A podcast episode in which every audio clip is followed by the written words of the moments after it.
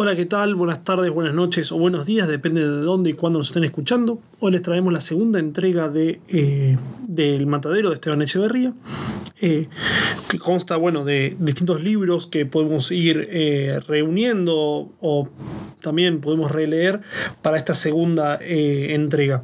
Entre ellos tenemos el clásico, ya lo teníamos de la vez pasada, de la Biblioteca Básica Argentina, Esteban Echeverría, obras compiladas, La Gautiva, El Matadero, La Ojeada Retrospectiva de Centro Editor de América Latina. Tenemos de Félix Weinberg, en Echeverría, el ideólogo de la Segunda Revolución de David Viñas, Literatura Argentina y Política, de Noé Trick, eh, Forma y Significación del Matadero, de Esteban Echeverría, de George Sorel, Reflexiones sobre la Violencia.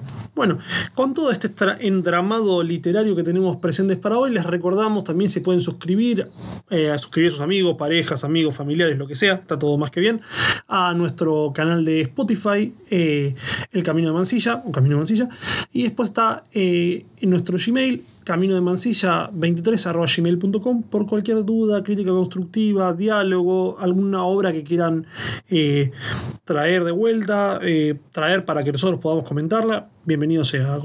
Recordemos que el canal lo que busca es el diálogo entre nosotros y, la formación de conocimiento colectivo. Eh, más allá de pasar el momento por ahí con alguna lectura o no, bueno, la idea justamente es, es compartir entre todos el conocimiento fundamental también eh, dar nuestro agradecimiento a Diego eh, Sebastián Diego Sebastián Porrín y Diego Ortega en la, en la última página que también influyeron en, el, en, en, la estética y pensar el matadero de una manera distinta. Eh, bueno, lo vamos a ir comentando en la brevedad también. Bueno, sin más, esta segunda parte se viene muy cargada. Es una segunda parte llena de, esta tensión que, inspira el matadero. La primera parte estamos describiendo, sí, hay una brutalidad, en el lenguaje se nota, se nota, uno puede reconstruir las pisadas también del matadero, las pasanas en el lodo, el corte en la carne, en la faena. Bueno, pero ahora se viene la parte dura en serio. Eh, ahora viene la, la parte sanguinaria, brutal del matadero. Para eso es preciso primero distinguir las voces del matadero. Esto se encarga muy bien los muchachos de la última página.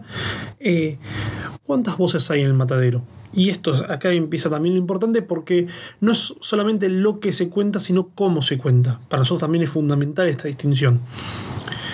En algún sentido, se empieza a contar, eh, hay, bueno, tres voces importantes en un primer momento, que vendría a ser el narrador, que es, bueno, lógicamente Echeverría. Podría no serlo, pero es Echeverría, eh, efectivamente. Luego tenemos eh, al unitario, por otro lado. Y otro tenemos al matadero. El matadero que va a tener dos voces de alguna manera. Va a tener una voz en Mata 7 que habla poco y hace más. O sea, es una voz más, eh, más de la acción que del decir. Y el juez. El juez va a ser una, una parte fundamental de este engranaje de las piezas del matadero. Eh, que es, bueno, para nosotros más interesante la figura del juez, porque justamente es como un puente entre el matadero y Rosas, o justamente puede ser la encarnación, digamos, una figura que medio arquetípica que resume lo que Echeverría piensa de Rosas, pero también que, incorpora elementos nuevos al matadero, no es, no es totalmente eh, delimitado a esa barbaridad o a la brutalidad, o, mejor dicho, más atenuado, al uso de la fuerza física como lo hace Mata 7, por ejemplo. Hay, hay otra dimensión desde lo que se habla y cómo se habla, y de cómo se administra la violencia. Eso fundamental para, tenerlo, para, poder comenzar. Eh, la tensión entre estas voces, ¿no? Eh, hay una tensión entre tanto eh, el unitario, lógicamente, con las del matadero. Hay algo extenso. Una situación muy tensa y muy compleja para, para, para el lector, pero también es muy interesante. Bien, me quería quedar también, eh, antes de empezar a, hablar del Echeverría histórico, nos queríamos quedar, centrar también en, eh, en la figura de por qué, de alguna manera, si Echeverría, lo vamos a trabajar en el texto, lógicamente, pero si, si Echeverría es claramente es contra, tiene una postura contra el federalismo en, la Confederación Argentina, no, no lo termina describiendo más. Hay una inversión en los términos. de, de, alguna manera, Echeverría critica mucho más, pero le da mucha más, digamos, critica fervientemente al federalismo, pero le da mucha riqueza conceptual y narrativa. Hay una inversión en el sentido de gastar tiempo, esfuerzo de Echeverría en comprender o en dar una idea del mundo federal. Esto no necesariamente es el mundo federal real, histórico, sino que justamente la interpretación de Echeverría hay una gran significación, hay un gran esfuerzo puesto en ella. Esto lo trata muy bien Noé Chitrick en la página 17 de, de, su estudio. Dice, recapitulemos, el mundo federal es una sola vilipendiada. El personaje unitario y por lo tanto el mundo donde proviene es dignificado. Esto es nítido, lo vamos a ver a lo largo de, toda la, de, todo, el, de todo el relato. Pero también hay un lenguaje para lo federal y otro para lo unitario. Esto quiere decir que el escritor se funde en cada momento, es decir, siempre, con el relato. Su afectividad, su inteligencia, su sensibilidad, su total, su, perdón, su totalidad, en suma, convergen y entregan una expresión. Ahora bien, al transmitir el mundo bárbaro y federal obtiene, como hemos visto, un resultado expresivo distinto al que logra transmitir el mundo unitario. ¿Y cómo es el uno y cómo es el otro? El primero es riguroso, preciso, viviente, vigoroso, plástico. El segundo es desmayado, retórico, enfático y solemne. ¿En cada uno de los respectivos mundos es así? Bueno, gran pregunta de Noé Trick ahí rompe con todos los esquemas. Digamos, bueno, eh, ¿los unitarios son capaces también de la barbarie? Bueno, posiblemente y efectivamente sí, también. Habrá que suponer que así ha sido también para Echeverría, pues transcriptor fiel, no ha conseguido dar fuerza a lo que conceptualmente debía haberla tenido para él en tanto ideológico, en tanto ideológico bien definido. El mundo unitario, teóricamente, sin declarar sus modos lingüísticos peculiares, debería haber sido exaltado en una expresión. En cambio, ha sido exaltado del mundo federal. Eh, para el mundo unitario no era para Echeverría falso, vacío, solemne, enfático, no era así ideológicamente. ¿Lo sería efectivamente? Bueno, esta, esta, lectura que hace que nos hace que nos hace eh, Noé Trick, página 17 de, su, de su escrito, es muy interesante, porque justamente el terreno más descrito por el narrador es el mundo federal. Está bien que después tiene, lógicamente tiene este, este salto, de decir, bueno, claro, justamente lo que tratamos de hacer es demostrar en el texto es la, la, la incompatibilidad o lo nefasto de alguna manera de este orden político y social perfecto, vamos a describir eso, no vamos a discutir, si vamos a describir lo malo que es, no vamos a describir lo bueno que es el unitarismo. Pero de alguna manera hay una elección también, donde ah, si bien es chiquito el, el, diálogo, los diálogos del unitario son muy poderosos, muy poderosos. Pero el mundo federal es representado de pe a pa. Digo, hay la historia nace con el matadero, no termina con el unitario y sigue con el matadero. Bueno, también nos deja una, una, una sensación de temporalidad más, más dispersa, eh, como de, más, sí, más dispersa en el tiempo, más ampliada en el tiempo, donde el unitario entra como una daga, entra en el relato y bueno, pone a funcionar cosas eh, que hasta entonces no funcionaban, no, no aparecían directamente en el relato. Bien, ahora la segunda, eso en cuanto a la lengua, a la descripción de los personajes, del matadero, etc. Pero ahora nos, desplazamos rápidamente, bueno, aunque sea pretendemos hacerlo rápidamente, a la al, al, al, canon de este libro a tener, perdón, a este libro de Echeverría como un canon de la literatura nacional, como el padre de la literatura nacional. Nosotros después, luego de leer a, a Noé Trick y a, y a David Viñas, hemos matizado nuestra opinión, no lo consideramos como una, algo fundante para el camino de Mansilla, el, el matadero, por, por, la siguiente razón, porque sigue siendo una discusión, de alguna manera, sigue siendo un pan, bueno, nosotros lo entendemos de esta manera como un panfleto eh, en contra de un gobierno digamos, con cierto consenso popular. no, es un, no, es, digamos, no queremos decir que ni fue una tiranía, digamos, no queremos decir que fue una tiranía. Para nosotros el gobierno de Rosas no es una tiranía, es una forma política rioplatense que, bueno, surgió. ¿Pudo haber habido mejores? Sí, sin duda. ¿Pudo haber pedido peores? Sí, también. Bueno, en, ese, en esas dos líneas nos movemos, todos márgenes nos movemos pero fundamentalmente eh, es también la imposibilidad del autor, nosotros leemos así, de una generación que quiere influir en política y no es escuchada. Entonces también está esta, esta tensión de impotencia del lector, de, perdón, del narrador, a decir, bueno, nosotros tenemos una idea mejor, pero no la podemos poner en práctica. ¿Por qué? Porque la política es detestable, nefasta, o porque hay un tirano. Bueno, después de una lectura atenta de David Viñas y Noé Trick, hemos matizado nuestra opinión sobre todo con la postura de David Viñas en su libro Literatura y Política Argentina, un gran, eh, un gran libro. Si lo pueden, pueden recuperar los textos de David Viñas, es muy interesante, de Noé también. Eh, son dos grandes teóricos eh, de la literatura argentina, dos, la verdad, dos fenómenos, dos bestias para quienes no los conocen, los recomendamos ampliamente. Dice, eh, sobre un escrito anterior de, David Viña, dice, la literatura emerge alrededor de una metáfora mayor, la violación. El matadero de Amalia, en lo fundamental, no son comentarios de una violencia ejercida desde afuera hacia adentro.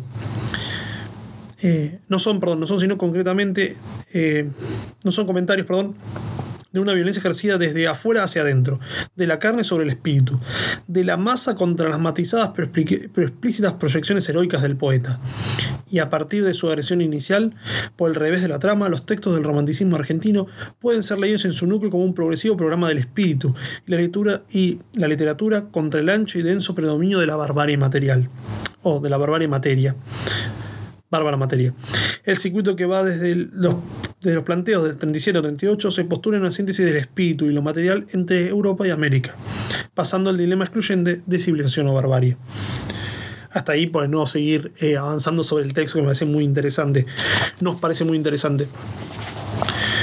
Eh, y ahí se encuentra, y en esto es importante, ya la página siguiente, 464, dice, como ese proyecto parte de un universal abstracto que, que apela genéricamente al hombre, al tropezar con los límites reales eh, de las clases y con los límites atrasados por la propiedad privada, solo se le ocurre instaurar en la literatura como un mecanismo defensivo. Entonces, bueno, encontramos de alguna manera con, David Viñas y también con, con un espacio que la literatura es un espacio de defensa frente a los avances de esta bárbara materia, de esta bárbara masa del matadero, que es poder de la Confederación. Entonces, bueno, tenemos este grupo selecto donde todos nos leemos, donde todos compartimos ideas, pero que, digo, que son un refugio moral e intelectual frente a este avance es una lectura posible. Bueno, eh, David Viñas también tiene una postura, por lo que leemos ahora, eh, ligada también al marxismo, una cierta sensibilidad también eh, cercana al marxismo que nos permite leer eso también de manera, de, a la luz de la lucha de clases. Pero, pero es interesante esta crítica de cómo se posiciona el intelectual frente a los movimientos políticos de un país si nuestra literatura nace de eso, coincidimos en los tópicos, coincidimos que el tópico de la violencia eh, puede ser, que el tópico de la violencia es fundante en la literatura argentina y que se va a desplegar a lo largo y ancho de la misma. Está bien, eso nadie lo niega, y en ese sentido sí puede dar la primer pauta de la literatura nacional, pero al mismo tiempo es una literatura de la decisión. Eh, distintos el, el, Facundo Civilización y Barbarie, como es trabajado. ¿Por qué? Porque si bien es un, también uno podría decir, bueno, sí, es un panfleto contrarrocista desde Chile, no va a cambiar la, la latitud, no va a cambiar eh, el argumento, digamos, pero hay una cierta penetración de, las, de, aceptación del rosismo. No se queda civilización o barbarie, sino que hay una I, hay una conjunción, hay una idea de, de puente entre una cosa y la otra. Sarmiento lo bosqueja de otra manera lo ve de otra manera. Eh, y eso para nosotros es fundamental, a, nuestro entender, podría ser de otra manera. Digamos, hay un trabajo mayor de Sarmiento un poco más profundo, o también, también pasó el tiempo, en la que Sarmiento puede dar cuenta de estas diferencias, sutiles diferencias de que, por ejemplo, en los capítulos finales, Rosas, no hacer una crítica a Rosas, sino decir, bueno, Rosas, o mejor dicho, criticando a Rosas, dice, bueno, Rosas enseñó a las provincias a obedecer. Y eso es fundamental también en la construcción del posterior monopolio de la fuerza del Estado, por parte del Estado. No, de alguna manera, esto también va, a redundar bastante en, en, discusiones posteriores, pero no en vano, Rosas al mandar a la mazorca a, a, reprimir movimientos en el interior, ese recuerdo va a quedar grabado en los pueblos de las provincias. Cuando Mitre haga lo mismo cerca de ser eh, presidente en 1862, se va a hablar de la mazorca celeste. Entonces, hay en el uso de la violencia también, siempre hubo violencia, aunque hayan cambiado los colores, digamos. Eso eh, para ir eh, poniéndole también un contexto a dicha. Eh, a, dicha, bueno, a dicha lectura o temática que nos plantea David Viñas y, y fundamental también, de algún sentido, de que la postura de Echeverría frente a estos problemas. No solamente es un ideólogo acá, Eh, Weinberg dice, ideólogo de la segunda revolución. También es un hombre de armas tomar, de, de influir políticamente. Entonces, en dando en su texto, que nos parece también muy interesante, encontramos la figura del exilio. Bueno, él apoya la. Eh, Echeverría apoya la, la incursión de la Valle, eh, que va a ser eh, desarmada por las tropas rosistas. Y después, bueno, viene. Eh, nada, el exilio del- de, de Echeverría, el exilio en Uruguay. Dice, la desgraciada aventura de la Valle justificó a la postre eh, aquella tan divulgada imagen de espada sin cabeza, como el poeta le llamará una década más tarde. De todos modos, resuelto Echeverría a sostener la guerra contra la dictadura, con su brazo y con su sangre, como dijeron en el acta reubicada en el pueblo de San Andrés de Giles, consagró sus energías, toda su actividad, sin titubeos, a reforzar el ejército libertador, proveyéndole de armas, caballadas y otros auxilios que él y su hermano José María juntaron con An- Juan Antonio Gutiérrez, hicieron recoger entre el patriótico vecindario del partido. Bueno, interesante también hay que hay dos lecturas, nosotros no compartimos la figura dictatorial, la, construcción de la figura dictatorial de Rosas. Es un gobierno que, podr- como ya vimos, podría haber otros o no, es el que nos tocó. El que supimos, eh, supimos co- conseguir en aquel momento. Eh, más allá de otras valoraciones más personales de los miembros del grupo. Eh, pero también acá esto, bueno, una hay una segunda lectura, o es un tirano, y to- toda la literatura de Echeverría la seguimos así, lo vemos en el matadero, papá, y acordamos eso, bueno, hay una lectura que también es como eh, tomando partido, no menos objetiva, pero aunque sea tomamos partido, hay que reconocer que estamos tomando partido. En cambio, eh, si, si entendemos que, bueno, es un problema político, que la violencia también está a la orden del día, por lo que vemos, es interesante también pensarlo en el sentido de que eh, no es una guerra contra la tiranía, es una guerra de, de- es una revolución frente a un gobierno legítimo. Y si eso es, la represión también está a la orden del día. Eh, y ahí también entra eh, esta segunda lectura. Bueno, ¿qué es la literatura? Es la continuación de, parafraseando Claus- Clausewitz, ¿qué es la literatura? ¿La continuación de la guerra por otros medios? Bueno, entonces eso también nos va a dar eh, un puntapié para comprender la obra de Echeverría. No, nadie acá es inocente, no, no moralmente, no es porque haya hecho algo malo, pero sacar el velo de buenos o malos también nos resulta fundamental para, para terminar de comprender y, y buscar este, este anhelo, este, este pensamiento nacional.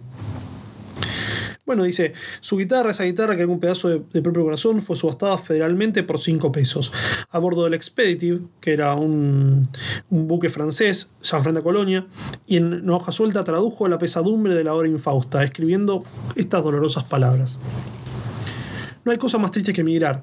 Salir del país violentamente, sin quererlo, sin haberlo pensado, sin más objeto que salvarse las garras de la tiranía, dejando a la familia, a sus amigos, bajo el poder de ella. Y lo que es más, la patria despedazada y ensangrentada por una gavilla de asesinos. Es un verdadero suplicio, un tormento que nadie puede sentir, sin haberlo por sí mismo experimentado. La migración es la muerte, morimos para nuestros allegados, morimos para nuestra patria, puesto que nada podemos hacer para ellos, por ellos. Eh, bueno, marcha a Colonia como muchos exiliados argentinos y luego en Montevideo conforme a la situación política va cambiando en el espacio rioplatense. Decimos lógicamente espacio rioplatense porque las luchas unitarias de la Confederación Rosista, eh, entre ellos y los salvajes y los denominados unitarios, eh, también se expande a la República Oriental del Uruguay, sobre todo con la alianza con Oribe y la campaña uruguaya frente a las ciudades como Montevideo, que va a ser un bastión de la resistencia unitaria conforme a otros extranjeros, ingleses, franceses, italianos, como Garibaldi, el héroe de la unificación italiana, bueno, pelea contra Rosas en, en Montevideo, también, paradójicamente. Lo que encontramos también es, en una lectura muy interesante, es eh, en qué se dedica a hacer Echeverría en, eh, en el Uruguay en algún sentido, bueno, en este sentido también escribe, eh, utiliza la prensa como, como medio de vida. Está, perfecto, pero bueno, trabajó en varios, en varios eh, diarios, uno es el Grito Argentino y otro que se va a pasar a llamar el Muera Rosas. El Muera Rosas se ocupaba, eh, se ocupaba, utilizando un lenguaje sencillo y directo, de promover la insurrección contra el dictador, mostrando los vicios y arbitrariedades que caracterizaban a su gobierno pseudo-federal. En realidad, como trae la colección Echeverría, fue una resurrección de otra hoja de semejantes propósitos, El Grito Argentino, que circulaba en 1839, editada en Montevideo por un numeroso grupo de argentinos. eh, bueno, justamente acá tenemos en el Mura Rosa Félix Tiola en Buenos Aires, que era el que lo repartía en Buenos Aires, fue prendido por la policía porteña e inmediatamente fusilado. Eh, bueno, justamente alentando, de alguna manera, abrevando la, segunda lectura de esta literatura, se quiere, decisión o insurgente. Después cada uno la puede tomar si es buena, mala, regular. Eh, me parece brillante igual. Eh, el esfuerzo del pensamiento que realiza Echeverría. Ahora, después políticamente cada uno se puede llegar donde quiere y para nosotros está bien. La idea es plantear, despertar, encender la chispa de la curiosidad y bueno, y ver si alguno quiere, va a tomar posición por alguno u otro lado o no, que también está bien. no, me es indiferente. Bueno, quedará en cada uno. Ya andando el texto, eh, habíamos abandonado la página, habíamos dejado, no abandonado, porque lo vamos a retomar ahora, la página 77, eh, vamos a con el 78, bueno, eh, tenemos, bueno, que habían, para recapitular rápidamente, habían, eh, en el matadero habían entrado los 50 novillos, uno se lo dan a Rosas, el resto ya empezó la faena y se lo empiezan a repartir. Va a quedar uno solo al final. Bueno, vamos a ver qué es. Que supuestamente era un toro. Eh, digo, perdón, es un toro. Eh, una figura controversial en el matadero. Justamente porque los toros no se, no se, no se carnean. Eh, siempre son vacas. Y este, este, toro está entre medio de ser toro, novillo. Y bueno, y empieza todo un gran desenlace de, de la acción en, en, sí, del reto en sí. Dice. ya, lo tomamos. Bien. Bien, cubriendo con un disonante graznido todos los ruidos y voces del matadero, y proyectando una sombra clara sobre aquel campo de horrible carnicería. Esto se notaba al principio de la matanza. Bueno. Eh, acá encontramos también, es importante, distinguir las, eh, los grupos sociales que, intervienen en el matadero. Hasta ahora tenemos federales periféricos.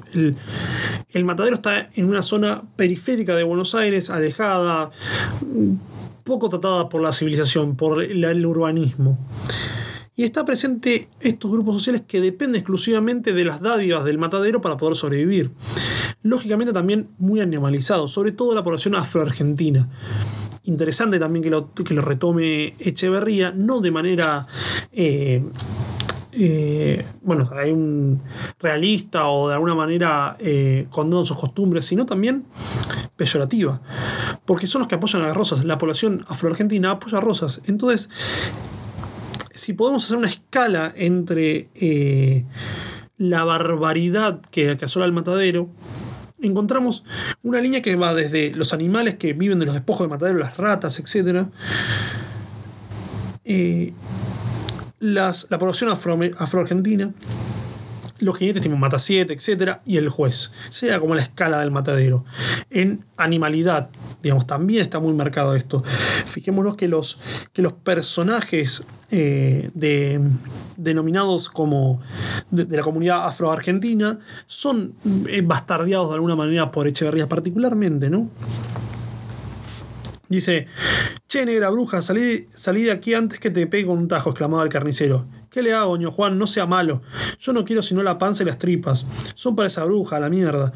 A la bruja, a la bruja, repitieron muchachos. Se llevó la riñonada y el tongorí. Y cayeron sobre, sobre su cabeza sendos cuajos de sangre y tremendas pelotas de barro. Bueno, y acá vuelve esta cosa de, de lo lúdico. Hay algo lúdico asqueroso del matadero, ¿no? En el sentido de, de, lúdico, porque hay como una idea de, bueno, del castigo siguen siendo entre ellos como, como juguetón tirarse bolas de barro pero en el fondo también hay comida. como esa, no hay una comida sagrada, una comida que se espera y dice, bueno, no, vamos a recolectarla de la mejor manera, ya que estamos, bueno, hoy pensaríamos en condiciones de higiene, de trabajo más, más reglado. No, acá no existe nada de eso, sino que existe justamente, ah, bueno, eh, se está llevando comida de pum, eh, una, eh, se lo ataca con bolas de barro como castigo. Mm, es un lugar, uno se imagina la mesa, estar compartiendo, llevar ese alimento que, que costó y, cuesta conseguir. Y ahora está, esta gente que está de alguna manera haciendo sus necesidades, paviando, se, la, la dirimen tirándose bolas de, de, lodo, eh, se roban la comida, como cada uno de alguna manera eh, rapiñando esa comida que sigue siendo escasa también. ¿eh? No hay que olvidar eso. Que, que el fin, porque ahí lo vuelven aún, aún más perverso, tétrico el análisis de Echeverría, que justamente no, no iba a alcanzar porque lo que decía es que Buenos Aires necesitaba 150 novillos y hay 50. Entonces, de alguna manera es pelearse por las migajas de lo que queda. Y ahí lo vuelve un poco más eh, eh, triste, si se quiere, más, más fuerte.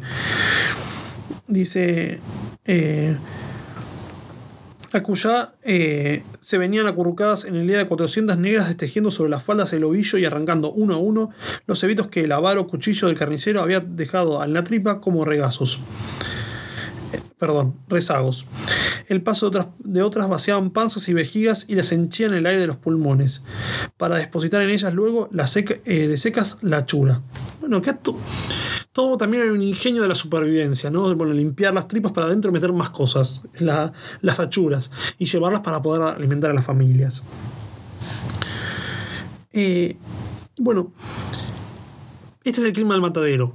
Ruido, caos, eh, suciedad, inmundicia. Bueno, hay una barbaridad organizada o hay un orden en esa anarquía bárbara, digamos. Funciona hasta ahora funciona. Es, pero, pero lo que marca también Echeverría es este orden funciona y funciona estétricamente, perversamente. No hay un orden eh, que vivifique, que, arregle, que, que, se mejore. No, no, es, un, es como una animalización de la vida. Y esto funciona en un espacio periférico. No nos olvidemos, en la ciudad, pero no está lejos de la ciudad. Es como diciendo, bueno, está en la ciudad civilizada un enclave bárbaro. Eh, bueno, y ahí Echevarría en la página 79 nos va a decir, simulacro en este, perdón, simulacro en pequeño era este el modo bárbaro con que se ventila en nuestro país las cuestiones y los derechos individuales y sociales. En fin, la escena que se representaba en el matadero era para vista, no para escrita. Bueno, justamente ahí el rol del intelectual, cómo, cómo él de alguna manera puede unir ese puente entre era para la vista, bueno, era para ver, bueno, él lo recepciona, lo cambia, lo, traduce y lo hace escrito. Lo puede traducir a los demás, cuenta esos horrores del, del, del, matadero sin caer en él, digamos, como una frase media nichiana. Él puede ver en el abismo del matadero sin caer. Bueno, mis felicitaciones a Echeverría, nuestras felicitaciones a Echeverría. Tenemos también eh, rápidamente eh, la, la, figura del toro, eso es importante. Acá rompe todo el, relato. O sea, hay un cambio en, la lógica del, relato. Dice, el animal prendido eh, ya, ya, al lazo por las astas bramaba echando espuma, furibundo, y no había demonio que le hiciera salir del pegajoso barro, donde estaba como clavado y era imposible piararlo gritándole, los usaban en vano con las mantas eh, y los pañuelos los muchachos que estaban prendidos sobre las horquetas del corral. Y al oír la disonante batabola de silbidos, palmadas, voces y tiples y roncas que se desprendían en aquella singular orquesta. Los dicharachos, las exclamaciones chistosas y obscenas rodaban de boca en boca y cada cual hacía el alarde espontáneo de su ingenio y su agudeza, excitado por el espectáculo o picado por el aguijón de alguna lengua locuaz. Eh, hijo de puta en el. Hijo de puta en el toro. Al diablo los tornunos del azul. Malaya el tropero que nos da gato por liebre. Sí, es novillo, ¿no está viendo? Dice otro. ¿No está viendo que es un toro viejo? Eh, como toro le ha de quedar. Muéstrame los cojones, si parece los cojones, o nuestro criollo, eh, huevos, testículos. ahí lo tiene entre las piernas, no ve no los ve, amigo, más grande que la cabeza de su castaño, o no, o no se ha quedado ciego en el camino. Su madre será la ciega, pues que tal hijo ha parido. ¿No ve que todo, es bulto, que todo ese bulto es barro? Es emperrado y arisco como un unitario. Y acá la figura, la primera comparación. El unitario es como un toro. Es alguien, de alguna manera, eh, también en el esquema, es interesante porque de alguna manera predice el, el esquema eh, sarmientino, que lo va a retomar eh, Oscar Terán, de que es, bueno, la terquedad. La, resistencia y la terquedad. ¿Por qué? Porque lo que va a decir Oscar Terán que va a encontrar en Sarmiento es en este eh, camino entre civilización y barbarie, el salvajismo es aquellos que no conocen la civilización. Eh, en cambio, los bárbaros son aquellos que la conocen y la rechazan. No quieren vivir en el modo civilizado, en el modo de vida civilizado. En eso, acá encontramos también el toro. El toro también es terco, es como un unitario. No quiere salir. No quiere aceptar la confederación. Podría ser una lectura. Y al oír esta mágica palabra, todos en voz exclamaron: ¡Mueran los salvajes unitarios! Dice, para matar al, toro, sí, para el tuerto, que es el hombre de, coraje, debe ser. Para pelear con los unitarios, el mata hambre, a mata 7, degollador de unitarios, viva mata 7. Eh, bueno, parece que el toro allá va, grita una voz ronca, irrumpiendo aquellos desahogos con, de la cobardía feroz. Allá va el toro, que se escapa del matadero.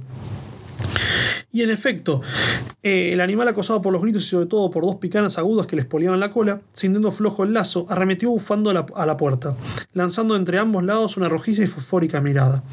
Diole el tirón del lanzador sentado en el caballo, desprendió el lazo del asta, crujió por el aire su áspero zumbido y al mismo tiempo se vio rodar desde lo alto de una, horqueta eh, del corral como si el golpe de hacha lo hubiese dividido a Cercén, una cabeza del niño, cuyo tronco permaneció inmóvil eh, sobre su caballo de palo, lanzado por, eh, lanzado por cada arteria un largo chorro de sangre.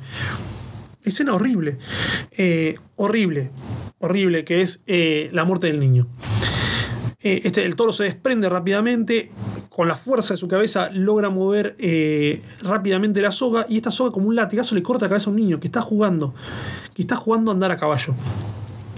Es interesantísimo en la obra de Echeverría porque lo que está notando de alguna manera es como la imposibilidad de la reproducción social del modelo rosista. ¿Por qué? Porque mata a los niños. No hay posibilidad de trascendencia en un lugar donde los niños, como trascendencia material y cultural y hasta espiritual, eh, son asesinados mueren. No hay posibilidad de vida, de orden, donde no haya una generación que venga a suplir a lo de los padres. Y nadie hace nada. Es como, eh, se cortó el lazo, gritaban unos, allá va el toro. Pero otros, deslumbrados atónitos, guardaron silencio, porque todo fue como un relámpago.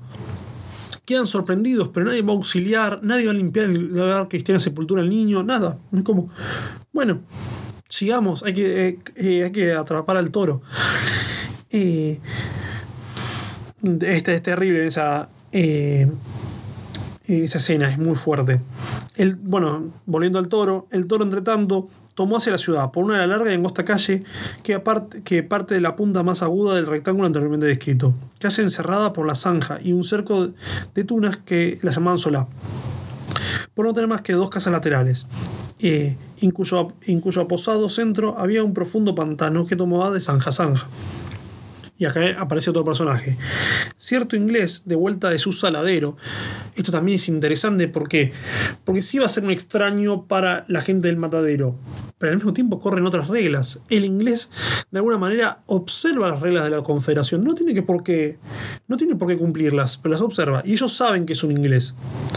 Por eso no se les van a hacer las mismas preguntas que se les hace al unitario. Fijémonos. Y también es otra que que también están en el orden, están dentro de lo. es un socio comercial.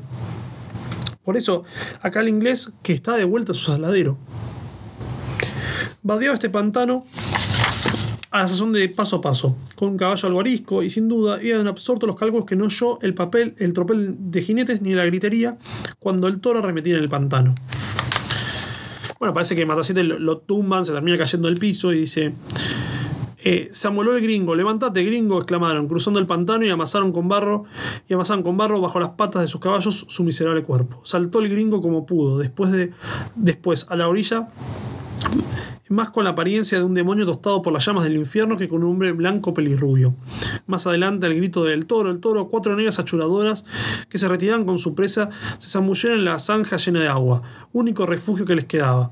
El animal, entre tanto, después de haber corrido unas 20 cuadras en distintas direcciones, azorando con su presencia todo viviente, se metió en la tranquera de una quinta, donde halló su perdición. Aunque cansado, manifestaba brillo y colérico ceño, pero rodeándolo a una zanja profunda y un tupido cerco de pitas, eh, y que no había escape. Juntándose luego en los perseguidores que se hallaban desbandados y resolvieron llevarlo a un señuelo de bueyes para que expiase su atentado en el lugar mismo donde lo habían cometido. Bueno, lógicamente acá el inglés aparece de otro lado, como una figura extraña pero no forastera. Eh, eh, justamente nosotros eh, estamos muy influidos por la obra, el pensamiento de Carl Schmitt, sobre todo en el concepto de lo político. Si lo pueden ir a revisar, la verdad que es, es un gran autor, más allá de de, su pasado, de su, biografía, digamos, es un autor de, primer nivel. Carl Schmitt en el concepto de lo político nos señala una diferencia. Dice, bueno, el concepto de lo político se basa en el antagonismo entre el amigo y el enemigo. Bueno, ahora quién es amigo y quién es enemigo. Hay dos tipos de enemigos. Uno es el imicus, es un enemigo personal que puede corresponde perfectamente con la versión cristiana de eh, que puede ser malo, injusto, etc., pero que puede ser susceptible al perdón. En cambio, el hostis es un enemigo público, no, no, requiere con la, no requiere el pasaje de la subjetividad individual. No es, mi, no es que yo puedo tener un problema con un, con un ciudadano de otro país, particularmente. Lo puedo tener o no, pero eso no lo hace un enemigo público. Ahora, el enemigo público, el hostis, para, para Carl Schmitt, es aquel que desafía existencialmente la comunidad política. Es la negación de mi, comunidad política. El inglés no lo tiene. A lo sumo será un imicus que va a ser siempre gastado. Eh, observa nuestras reglas, no nos cae bien, porque, bueno, digamos, para la gente del matadero sigue siendo extranjero, representa un poder foráneo, pero, pero lo gastamos, lo, lo tenemos al barro y nos burlamos de él más allá. De hecho, no se hacen un montón de preguntas. Él acata la comunidad política, sigue siendo un distinto. Por eso también los gringos se mueren en cuaresma. Porque comen cerdo, bacalao, se atragantan y mueren por su, ego. Su, perdón, su gula. Eh, como lo trabajamos en la primera parte. Pero acá eh, no se le hace ninguna pregunta. Es más, se lo gasta, se lo tira del caballo y se lo gasta. hay una, risa eh, socarrona sobre él. Y bueno, en cambio, el unitario va a tener otro final. Eh, bueno, que son las últimas cinco páginas de este, este gran relato. Y, algo importante eh, y interesante para trabajar, que por ahí nosotros lo dejamos pasar, pero que, que nos resulta muy interesante, es toda, totalmente esta comparación constante entre vida y muerte. Como si fuesen. Eh, como si tuviese una relación dialéctica entre ambas. Las dos se vienen modificando continuamente. Y hay una cierta codependencia de las mismas. Eh, discursiva también, también. Por eso es tan rico el matadero y es tan rico también la lectura que Echeverría hace del matadero.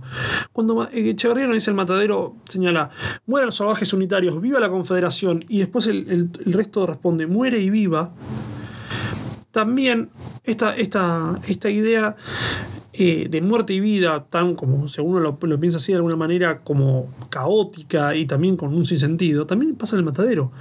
Porque cuando el la actividad del matadero vive es porque algo está muriendo, porque la vaca está siendo eh, masacrada. Eh, se está siendo convertida en un producto del alimento, se está siendo destajada, está siendo cortada y de alguna manera procesada en distintos cortes. A eso también lo vuelve muy interesante. Es, eso para nosotros es, es, fundamental. Como el juego en el matadero también está presente lo de vida y muerte. Eh, es muy inteligente, más allá de, la lectura de Echeverría, más allá del contexto económico-político. Es, eh, porque es un lugar donde cuando podemos decir vive con, con el trabajo, también los animales que viven del matadero, las ratas, viven cuando hay muerte, cuando hay una faena. Si no, no viven. Entonces, también esta vuelta es muy interesante. Eh, bueno, llega la figura del unitario. Este unitario aparece como. Ya cuando el matadero está dejando, cesando su actividad, ¿no? Dice: En 2x3 estuvo desollado, descuartizado y colgado en la carreta del al maldito toro. Mata 7 como, eh, colocó el matahambre bajo el pellón de su recado y se, preparaba a partir. La matanza estaba concluida a las 12 y la poca chusma que había presenciado hasta el fin se retiraba en grupos de a pie y a caballo, o tirando una cinta algunas carretas cargadas de carne. Mas de repente, la ronca voz de un carnicero gritó: Allí viene un unitario. Y al oír tan significativa palabra para toda chusma, se detuvo como una herida de una impresión subitánea. ¿No ven que no lleva la patilla en forma de U? No trae la eh, divisa en el fraque ni luto en el sombrero. Perro unitario. Es un cajetilla, monta en silla como los gringos, la mazorca con él, la tijera, es preciso sobarlo. Trae pistolas por pintar. Todos esos cajetillas unitarios son pintores como el diablo. A que no te le animas mata siete. A que no, a que sí. Bueno, lógicamente después eh, mata siete va, eh, lo tumba al unitario de manera improvista que cae al suelo eh, y lo atrapa, lo atrapa e impide que éste eh, se defienda. Eh, dice, y dice el unitario, qué nobleza de alma, qué bravura, qué bravura en los federales, siempre en pandillas cayendo como buites sobre la, la víctima inerte. De lo mata siete, quiso sacar las pistolas. De lo como el toro. Pica al unitario, es preciso usarlo. Tiene buen pescuezo para violín. Toca el violín. No, mejor es la resbalosa.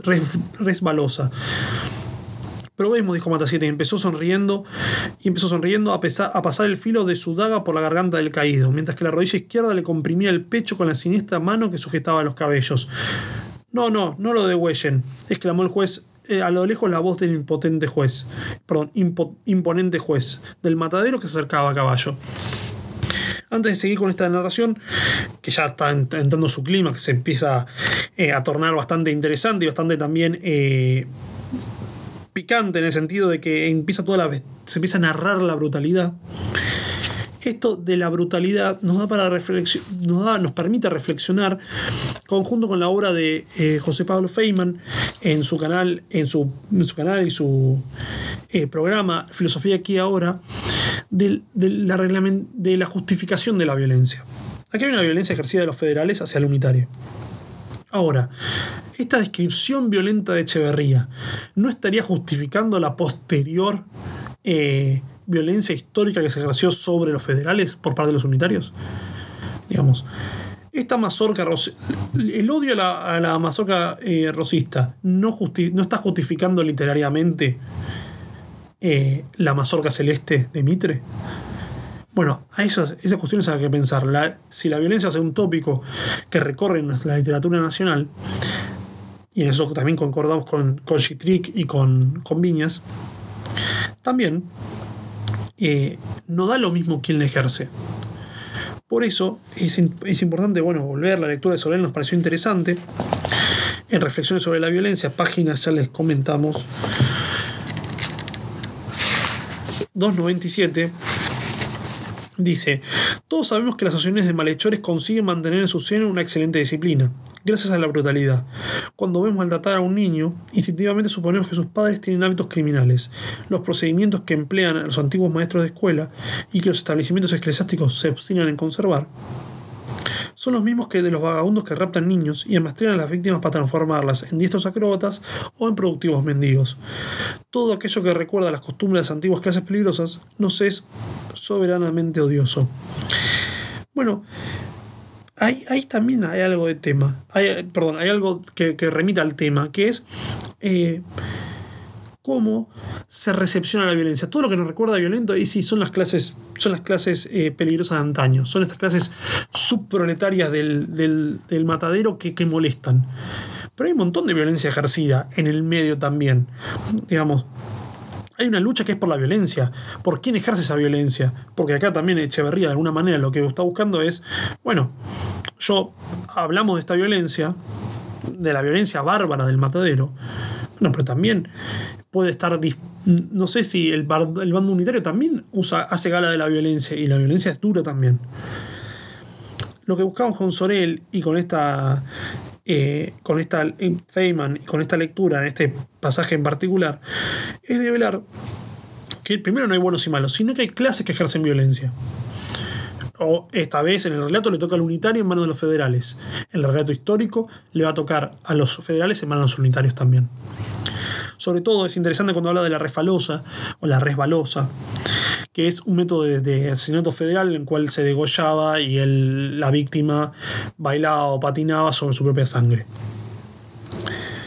Y, ahí también está el tema, la, violencia. Eh, ¿Quién la ejerce? ¿Qué clase la ejerce?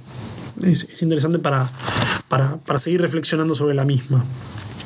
Eh, bueno, llega el juez, imparte cierto orden, ¿no? En esta. Eh, en esta previa a la masacre. Dice, eh, a la casilla con él, a la casilla, preparen la mazorca y las tijeras. Mueran los salvajes unitarios. Viva el restaurador de las leyes. Viva Mata 7. Mueran, vivan, repitieron al coro los espectadores y atándolo codo con codo, entre moretones y tirones, entre vociferaciones e injurias, arrastraron al infeliz joven al banco del tormento, como los ayones a Cristo. Importante. Vamos a escribir al unitario. Dice, y Echeverría lo dice, ¿no? Este era un joven como de 25 años, de gallarda y bien apuesta persona que mientras salían, de los, eh, salían en borbotones de aquellas desfosforadas bocas las anteriores exclamaciones, trotaba hacia barracas, muy ajeno de temer peligro alguno, notando, empero, las significativas miradas de aquel grupo de dogos de matadero. Echa eh, maquinalmente la diestra sobre las pistolas de inglesa, cuando una pechada, una pechada del sesgo del caballo de Mata 7 lo arroja de los lomos del suyo, tendiéndolo a la distancia boca arriba y sin movimiento alguno. Esa es la caracterización del unitario. Vamos con Mata 7. Matacita era un hombre de pocas palabras y de mucha acción. Tratándose de violencia, de agilidad, de destreza en el hacha, en el cuchillo o a caballo, no hablaba y obraba. Lo habían, lo habían picado. Prendió en la espuela de su caballo y se lanzó la brida suelta en encuentro del unitario. Primero, muchas, hay otras lecturas que podemos hacer también, más de choque entre carne e intelecto, que es justamente, una es la figura Mata 7, no habla, no reflexiona, hace y mata aparte, el uso de las pistolas.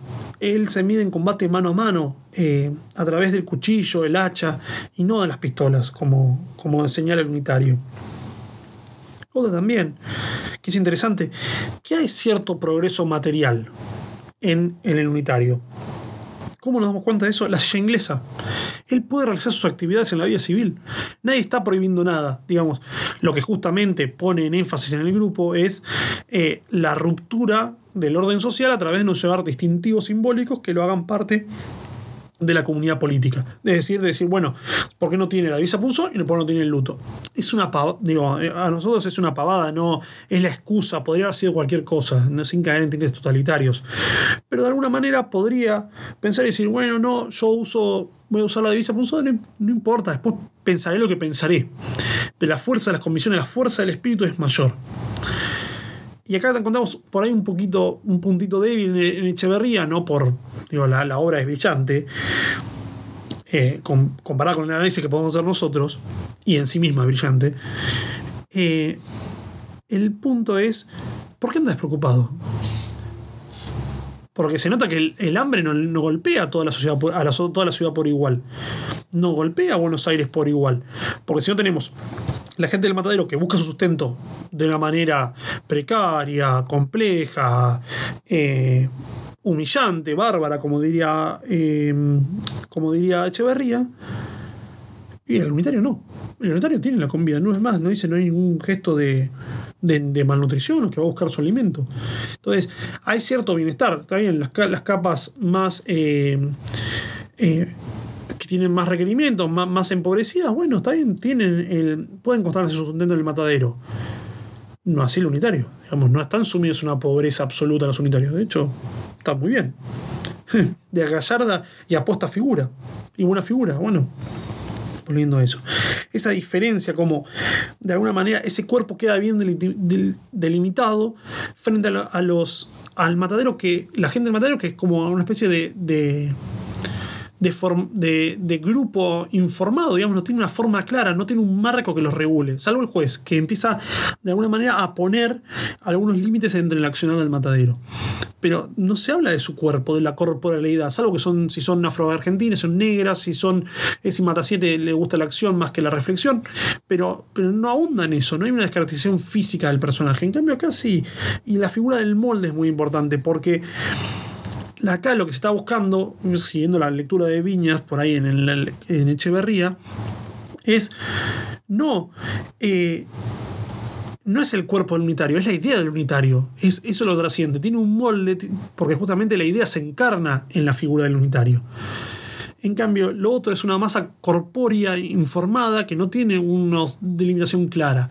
E, es, es esa bárbara materia que, influye, eh, que influye desde el, desde el matadero hacia el resto de la confederación, o mejor dicho, es la confederación misma. Eh, bueno, lo atan al, al, joven unitario. La vuelta, la animalización, la crítica, son todos perros, los dogos del matadero.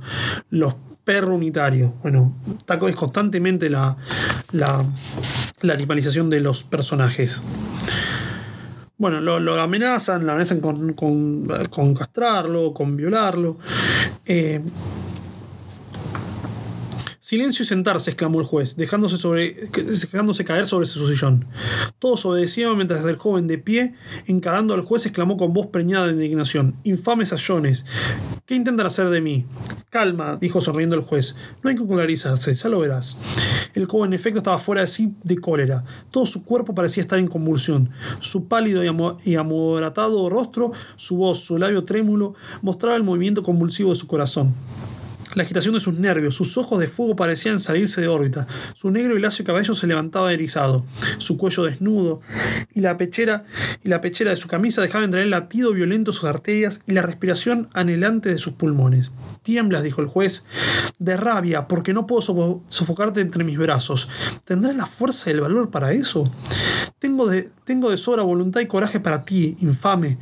A ver las tijeras de tu ser de mi caballo, túsenlo a la federala. Dos hombres le asieron le, le asieron uno en la ligadura y el brazo, otro en la cabeza y en un minuto cortando la patilla eh, que poblaba toda su barba por debajo, por bajo, como eh, risas estrepitosas de los espectadores. A ver, dijo el juez, un vaso de agua para que se refresque.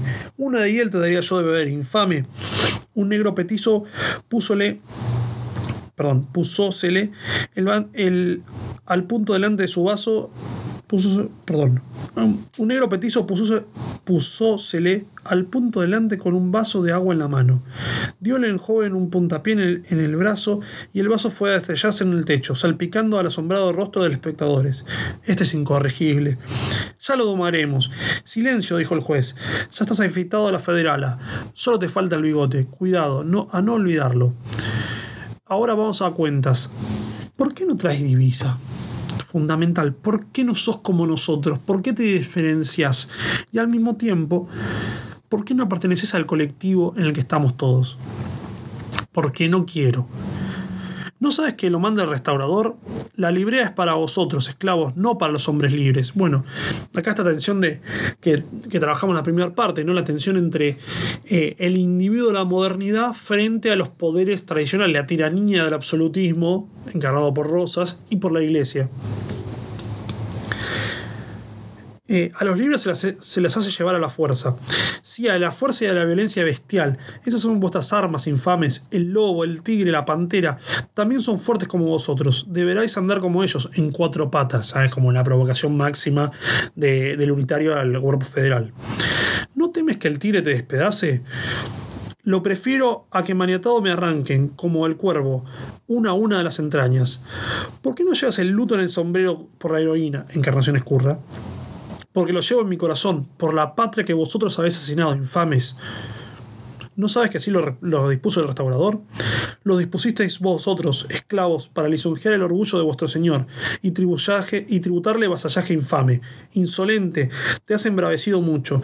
Te haré cortar las lenguas y chistas. Abajo los calzones, a este mantecato cajetilla y a la nalga pelada del de verga, bien atado sobre la mesa. Apenas articuló esto el juez, cuatro sayones salpicaron la sangre suspendiendo en el joven y lo tendieron eh, largo a largo sobre la mesa comprimiendo todos los miembros. Primero, degollarme antes que infame canalla. Le atan un pañuelo eh, y relata Echevarría. Gotas de sudor fluían por su rostro, grandes como perlas. Echaba fuego sobre las pupilas, su boca espuma y las venas de su cuello, eh, frente, eh, las venas de su cuello y frente negreaban en relieve sobre el blanco cutis como si estuviera repleta de sangre. Atenlo primero, exclamó el juez. Está rugiendo de rabia, articuló un sellón. Eh, y ya en el momento eh, dice, primero degollarme antes que desnudarme, infame canalla. Sus fuerzas se habían agotado, inmediatamente quedó atado en cruz y empezaron la hora de desnudarlo. Entonces un torrente de sangre botó borbollante de la boca y las narices del joven, y extendiéndose empezó a caer a choros como en tan por entrambos lados de la mesa. Los ayores quedaron inmóviles y los espectadores estupefactos. Reventó de la rabia el samaje unitario, dijo uno. Tenía un río de sangre en las venas, articuló otro. Pobre diablo. Queríamos únicamente detenernos con él. Y tomó la cosa demasiado en serio, exclamó el juez frunciendo el señor de tigre. Es preciso dar parte, desátenlo y vamos. Verificaron la orden, echaron la llave de la puerta y en un momento se escurrió una chusma en pos del caballo del juez cabizbajo y taciturno. Los federales habían dado al fin una de sus innumerables proezas. En aquel tiempo los carniceros degolladores del matadero eran los apóstoles que probaban la verga y el puñal la Federación Rosina. y, nos, y, nos, eh, y no es difícil imaginarse qué federación saldría de sus cabezas y cuchillos. Llamaban ellos a magia unitario conforme a la jerga inventada por el restaurador, patrón de la cofradía, a todo él que no era degollador, carnicero ni salvaje, ni ladrón, a todo hombre decente y de corazón bien puesto, a todo patriota ilustrado, amigo de las luces y de la libertad. Y por, el suceso anterior puede verse las claras eh, que, el foco de la federación estaba en el matadero. Bueno, una manera brutal de terminar el texto, digo, es brutal no solo por la genialidad, sino también por cómo va encadenando la acción. Hay una brutalidad que va increyendo sobre el cuerpo del unitario. También una brutalidad en el diálogo del unitario, que va totalmente ascendiendo conforme, eh, ascendiendo la apuesta conforme se busca retrucar el poder del, del, del juez. Y también es interesante esto, hay una estructura dialógica. El juez dialoga con el, con el, con el unitario le dice, che, ¿por qué no, ¿por qué no traes la, divisa? Pudo haber sido, me olvidé. Para zafar, digo, pero, pero es como la fábula del escorpión y de la rana. No cede. no, no cede su naturaleza. La idea, del, la idea unitaria encarnada en el, en el, cuerpo del joven eh, no, no cede, no, no conoce ceder. Entonces se enfrenta directamente a la materialidad. Bueno, no, no entonces el, el castigo va a ser mayor, va increyendo, digamos. Eh, pero, y este diálogo no se resuelve en la estructura dialógica, no es que, bueno, vamos a encontrar razones, vamos a debatir entre nosotros, sino que se va a dar concretamente en, eh, en un diálogo, se va a resolver el diálogo en elementos extradialógicos, que es la muerte del unitario. Ah, bueno, como ya no te puedo ganar, digamos, en la lectura de Echeverría, como ya no podemos triunfar, bueno, vamos a, a, mazorquearlo, de alguna manera es la violación que derrota, de Viña y que censura justo a tiempo Echeverría, que es introducir el choclo de mazorca en el ano de la víctima. Eh, pero también esto, ¿no? Eh, termina la muerte del unitario y el juez ordena la muerte, la disfunción. Hay una, hay una especie de estatalidad, porque da, da cuenta de esa muerte, la registra. Y dice, los federales habían dado eh, fin a una de sus innumerables proezas. Listo. la Confederación Rosista es todo muerte, todo degollar a todo lo que se considera la patria. Digamos, todo lo que se considera la patria según Echeverría que es una patria descendida. ¿Quiénes son? ¿Quién es la patria en el fondo? ¿Aquellos bárbaros federales descritos por Echeverría o ilustrados unitarios que viven en Montevideo y se refugian en Montevideo? Bueno, hay una tensión también muy interesante ahí, en lo que se dice ser patria y la materialidad de esa. ¿Por qué? Porque la patria estaría en que en el amor a las luces y a la libertad, y no al terruño, no a la tierra inhóspita del matadero. Que, digo, no es que, que, uno prefiera vivir, diga, bueno, no, quédate el del matadero. No se trata de eso, sino es donde, en donde, siguiendo a Viñas, em, Echeverría crea su apostolado. No hay un apostolado, no hay otro unitario, no hay un grupo de unitarios. Es un texto que va pasando entre individuos, pero no entre grupos no es en masas federales, no es el Martín Fierro que se va a leer en voz alta, en las pulperías. No, no, acá es, un. Es un circuito de, individuos. Mismo acá también, no hay unitarios, es un unitario que sale. También eh, en términos eh, más del sentido común, es medio una provocación. Ninguno se va eh, a acercar a una manifestación de un partido contrario vestido con, con, insignias del, propio para provocar. Hay que, hay que saber de alguna manera lo que estamos poniendo también en discusión. La lectura con sentido común de Echeverría, bueno, ¿qué hace el unitario? Anda despreocupado en la Confederación Rosista, digo. Si sabe las, sabe las penas también. No es ajeno. ¿Por qué entonces? Bueno, puedo aprovechar que no había nadie pero sí casi una manifestación al principio de una manifestación, un pedido del pueblo para que cese la, el temporal. Bueno, ¿por qué sale entonces? Eh, ¿Por qué no sale en grupo? También que va, podría haber hecho más eh, enardecida su resistencia. Bueno, y esa caracterización de Echeverría que, lo termina matando, ¿no? Matando a la Confederación, ¿no? Son. Todo lo destruyen, todo queman, digamos, todo degüellan. Es la Federación del Matadero. Pero hay una frase que queda ahí suelta, que nos pareció muy importante, que habla de la reflexión del matadero. Hay una reflexión dentro del matadero, hay una posibilidad, más allá, yendo en contra de toda la bárbara materia, digamos, que describe Echeverría, de de pensar, de, de reflexión, que es eh, verificaron la orden, echaron la llave de la puerta y en un momento se escurrió la chusma en pos del caballo del juez, cabizbajo y taciturno. ¿Por qué el juez está cabizbajo y taciturno? ¿Por qué piensa? Posiblemente, una, si quiere una ojeada a posteriori, es que el juez sabe que la violencia ejercida, hoy la ejercieron ellos sobre el unitario, pero mañana puede ser ejercida sobre ellos mismos. Hay una él reflexiona, al final termina reflexionando, bueno, no, nos pasamos de, roja con el, con el unitario, que eh, es condenable en cualquier, el exceso del poder es condenable en cualquier situación. Pero dice, bueno, pero si mañana nos toca a nosotros, ¿por qué estaría bajo el juez? ¿Sabe que también es el ocaso de, su poder? También podría hacerlo. Bueno, en el 1840, si, si tomamos como fecha de producción del, del matadero final, eh, Rosas duraría 12 años más. Podría serlo también, que algo, algo está pasando, que da cuenta también de el juez de la imposibilidad de la reproducción misma del sistema. De, su sistema, del sistema ligado al matadero. es una posibilidad es interesante para ya para finalizar, ahí terminando el relato de esta, de esta bárbara aventura de alguna manera o ilustrada masacre, eh, dar cuenta de que el texto, si bien es producido entre el 38 y el 40, eh, va a ser publicado en 1871 cuando ya la discusión de qué es lo argentino y lo, y lo rosista quedó muy, muy atrás en el tiempo, porque Rosas derrotado, es derrocado en 1852. En cambio, se transmuta la pregunta de qué es la Argentina a cómo organizarla. Eh, bueno, dialoga en textos también poderosos como el, eh, el gaucho Martín Fierro de José Hernández, pero con una temática distinta. Eh, vamos a seguir, igualmente vamos a seguir eh, indagando sobre el pensamiento de Esteban Echeverría en otra de sus obras, un poquito más adelante, en breve. Eh, pero bueno, les queríamos agradecer también por estar acá, siempre estar pendiente de nuestras publicaciones, estar, prestar el oído para, para, escuchar el podcast que es de, de, gran, de gran ayuda y nos sirve también para ir mejorando. Eh, ahora vamos a chequear el audio, pero si llega a haber algún inconveniente les pedimos disculpas. Estamos trabajando todavía con el, micrófono que, es nuevo, está buenísimo, pero capta mejor los sonidos, demasiado mejor los sonidos y, se hace un poco más complejo. Pero sin más, eh, muchísimas gracias por estar siempre de otro lado y hasta el próximo episodio del Camino de Mansilla.